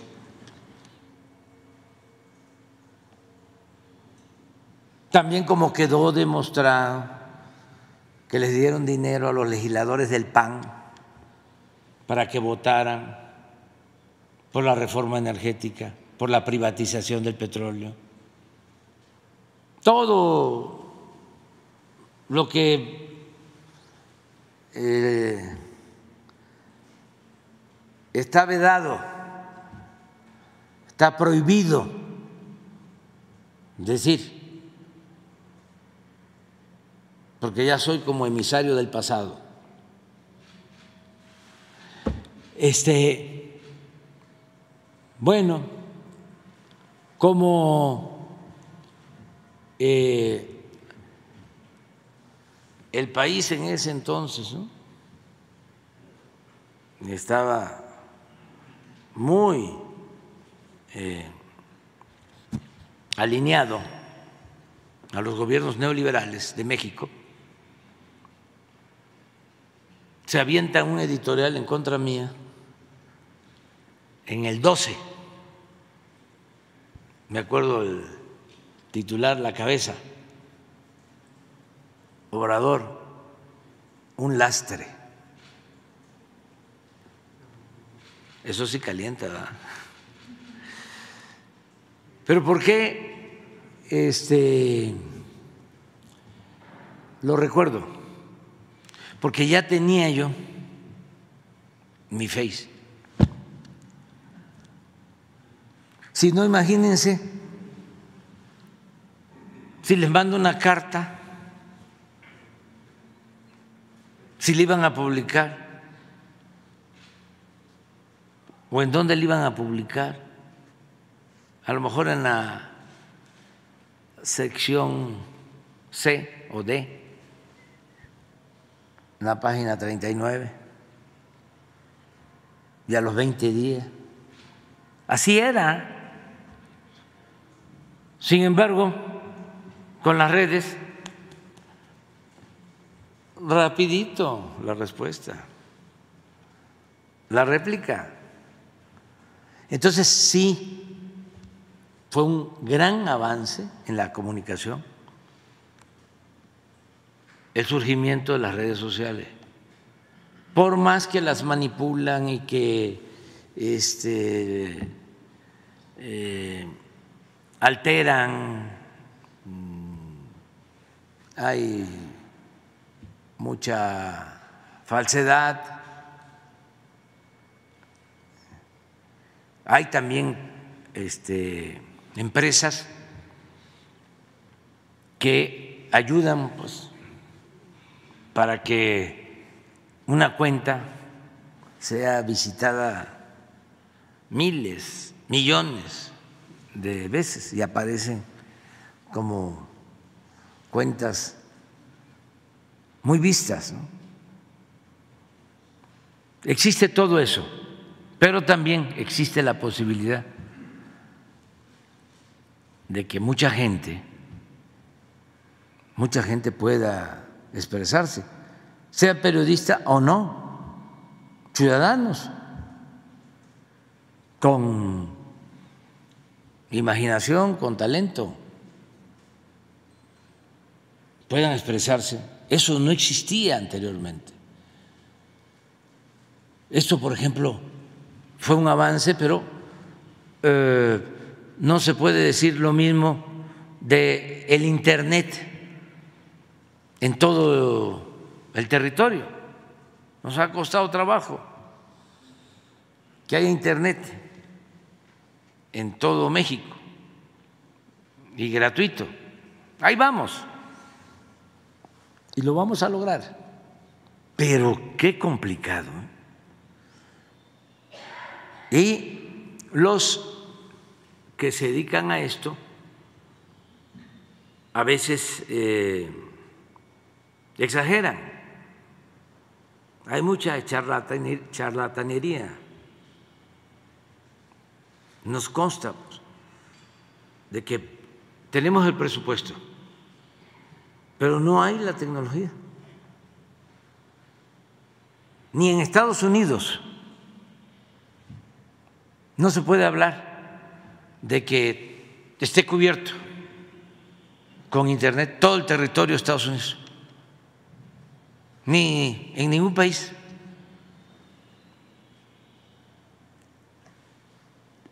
Hay satélites, ¿no? Pero son de esos satélites que si está nublado ya no hay señal. Ya hay la fibra óptica, pero cuesta trabajo instalarla y la llamada última milla y están las antenas y todo eso estamos haciendo. Pero fíjense el mundo. Y hablo de todas las potencias que le dan más prioridad a lo bélico que a la comunicación. Porque sí deben de existir satélites muy sofisticados, espías. Deben de, existir esas tecnologías de punta. Pero ¿por qué no se usan esas tecnologías para que tengamos en el mundo comunicación. Imagínense el servicio del Internet para la educación, para la salud, para la información. Es una revolución mundial. La ONU debería de tener eso como objetivo principal, pero está muy difícil que la ONU se meta en eso. Desde luego, lo que debería de tener la ONU como objetivo principal es luchar en contra de la monstruosa desigualdad que hay en el mundo. La gente que no tiene para comer, más de mil millones de seres humanos que sobreviven con menos de un dólar diario. ¿Y dónde está la ONU? Y en muchas otras cosas.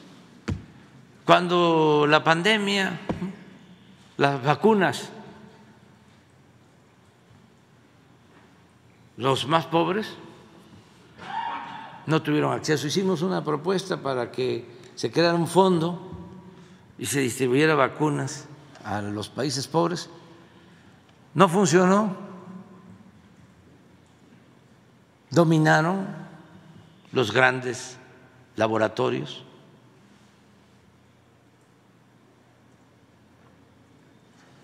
Entonces, sí, este, es importante el que se mantenga la comunicación y acostumbrémonos a que en temporadas electorales, pero no solo aquí en México, ¿eh?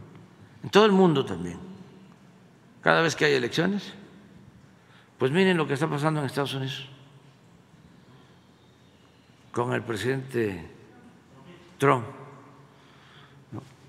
Y fíjense también, porque esto es interesante que se conozca, porque también, como ahí, allá,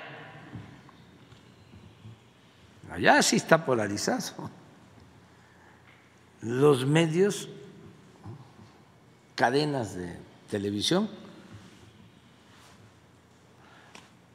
en contra de Trump, a favor de los demócratas, alineados.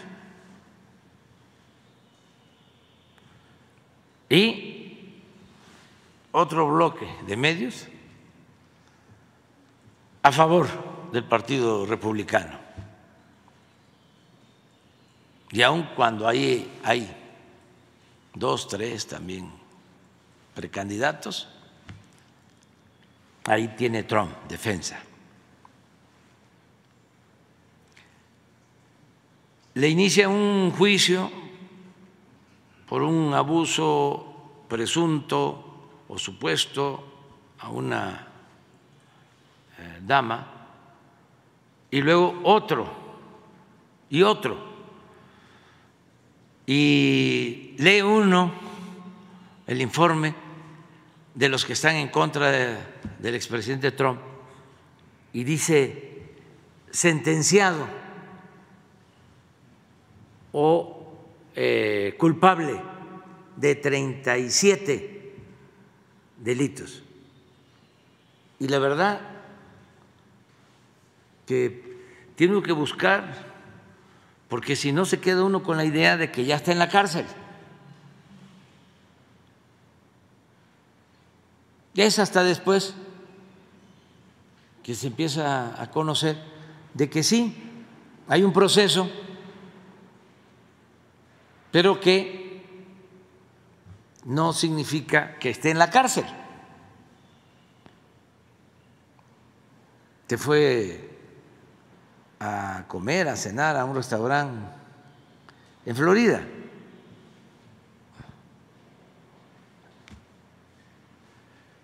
Y bueno, ¿qué dice la Constitución en Estados Unidos sobre esto? De que puede ser candidato hasta una persona que esté en la cárcel.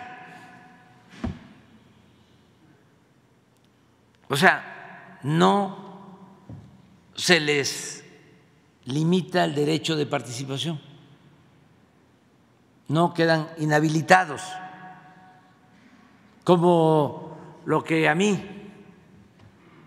me querían hacer, que me fabricaron un delito para que yo estuviese sometido a proceso y constitucional, legalmente, no podía yo ser candidato, porque aparecía como procesado o con antecedentes penales. Y mi nombre no iba a salir en la boleta. Por eso se aventaron todo ese ridículo de desaforarme, la Suprema Corte, la Procuraduría, por órdenes de Fox y de el que ahora aspira también a ser candidato del bloque conservador, este Krill, porque en las leyes, no sé si las han modificado después de eso, pero no se podía. Y en Estados Unidos no hay esa limitación.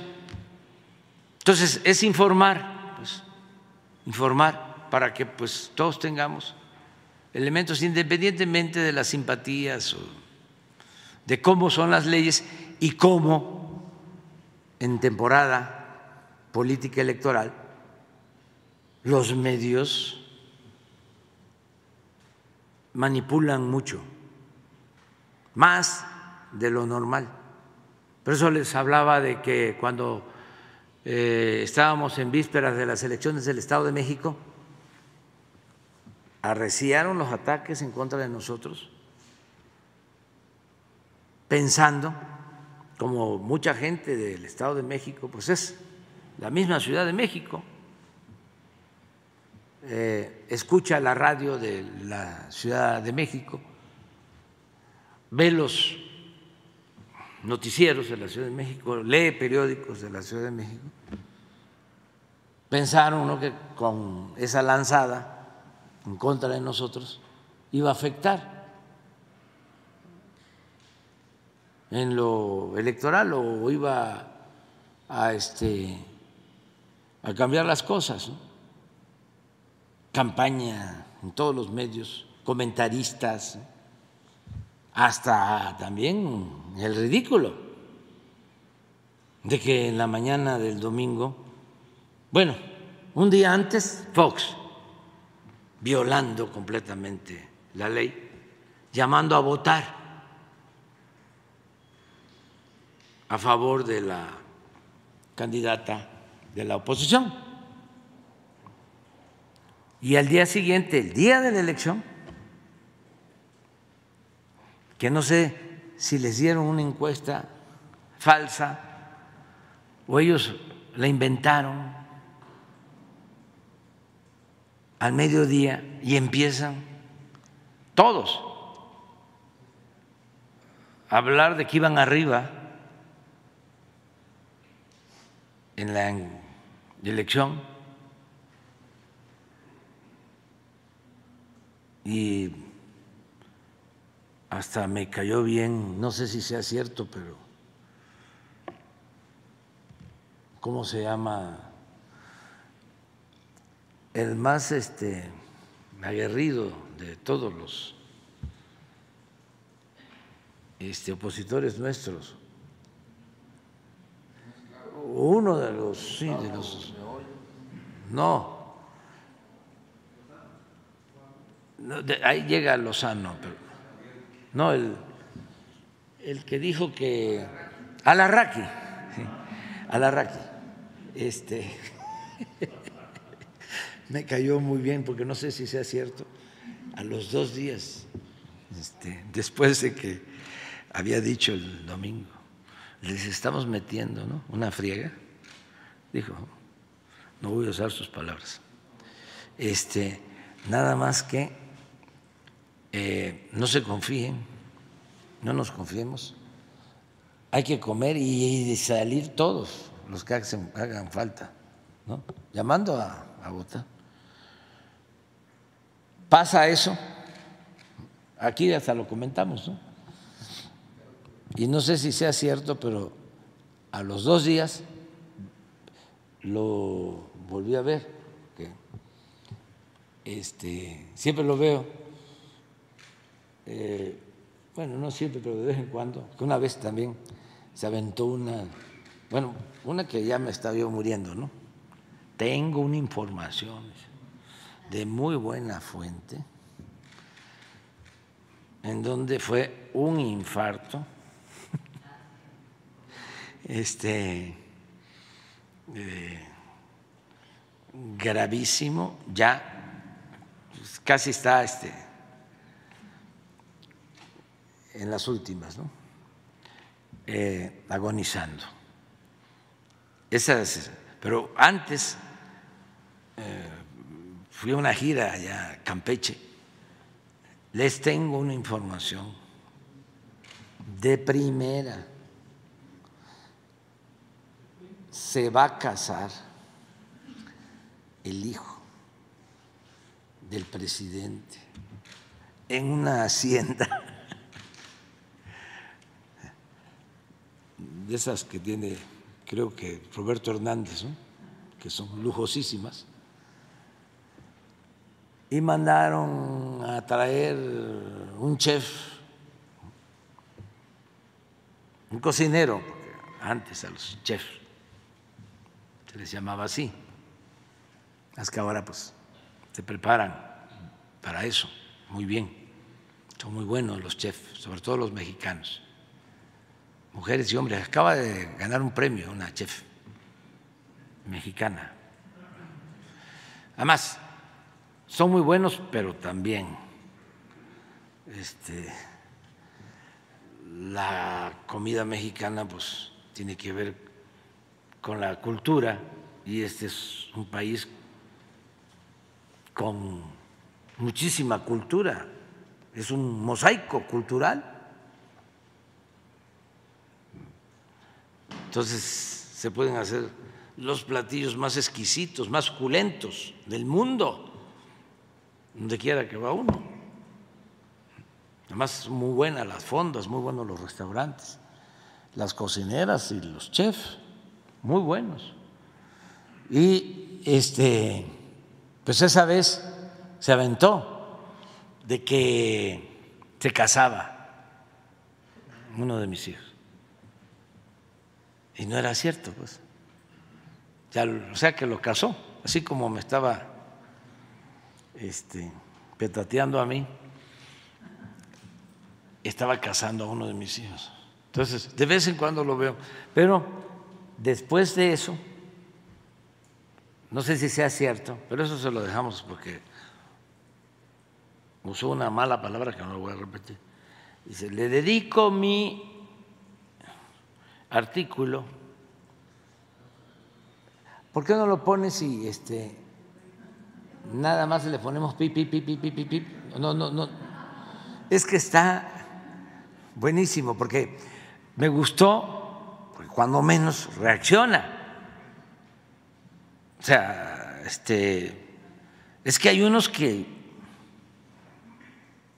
eh, no tienen capacidad para rectificar, caen en la autocomplacencia. Pero este no, este se dedico mi artículo, a ver si lo buscas. Eh, es un mensaje. Dijo una palabra, no, no, no, no lo pongas, es muy grosero. A los que no fueron a votar los trata muy mal. Y entonces, así como dijo que eh, le estaban pegando una friega, ¿no? Dice, no ganó ese partido. Nos. Sí, sí, no, no, dice, nos sobajó, pues, pero una palabra este, muy grosera, mucho, muy grosera. Pero reconociendo, ¿no? Entonces, así los, los medios, y pues no hay que perder el sentido del humor, no, no enojarse para nada y entender las circunstancias. Y ya me voy, ya me voy. Saben que este que vamos a abanderar a los deportistas que van a los panamericanos. Mañana sí, mañana vamos a estar aquí. Mañana es viernes. Sí.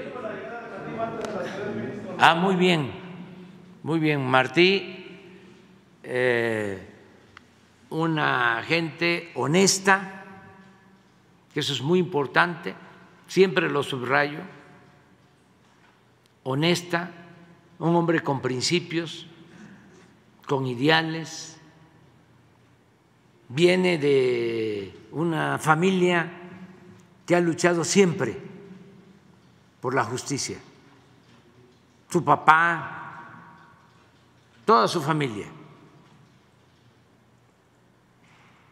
Y con experiencia, yo fui con mucho orgullo el primer presidente de Morena.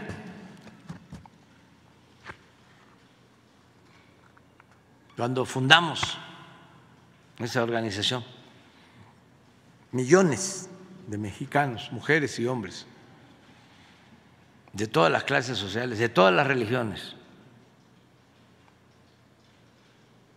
creyentes, no creyentes, indígenas, campesinos, obreros, empresarios, científicos, intelectuales, periodistas. Así se creó, así se fundó. Y el segundo presidente fue Martí, de Morena. Pero además, pues conoce muy bien la problemática en la Ciudad de México, eh, va a darle continuidad al proceso iniciado en la Ciudad de México. Eso es una garantía, porque no cualquiera, ¿eh? la ciudad tiene sus eh, dificultades, hay que estar pendiente. Yo cuando terminé, y lo pueden constatar en mi último informe, porque también informaba yo cada tres meses, ya cuando me despedí y lo último que puse fue agradecer a la suerte, al Creador, a la gente, que no tuve temblores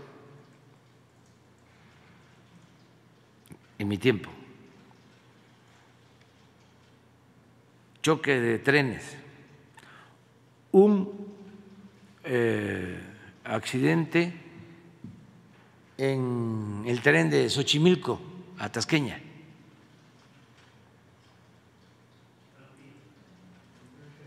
Tren ligero. No tuve motines, que imagínense en ese entonces, no sé cuántos ahora, pero eran como 24, 25 mil reclusos Tuvimos que hacer en ese entonces dos reclusorios nuevos, porque había hacinamiento. No inundaciones.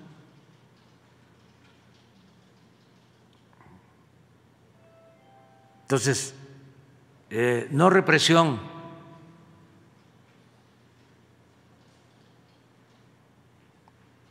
Ahí, aquí sí, y en todos lados, pero aquí, por ejemplo, para el jefe de gobierno de la ciudad la jefa de gobierno de la ciudad. Ah, la violencia, una de las cosas que se logró ahora es que se redujo la incidencia delictiva de cinco asesinatos diarios en promedio a dos en la gran ciudad de México, bueno, en lo que corresponde a la Ciudad de México. Fue un gran avance.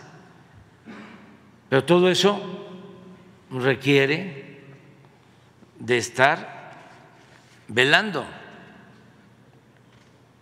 Aquí sí gobernar es velar. O sea, no cualquiera. No. Es muy complicado, muy difícil. Entonces, Martí tiene capacidad para eso y le deseo que le vaya muy bien. Bueno, falta todavía, creo que la asamblea, ¿no? Lo... Ah, a ver si, si lo apoyan, ¿no?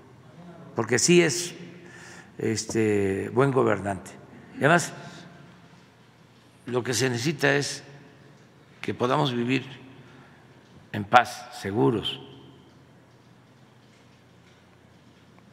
y que eh, quien gobierne esté al servicio de la gente, del pueblo. Bueno, les invito porque vamos a abanderar a los deportistas.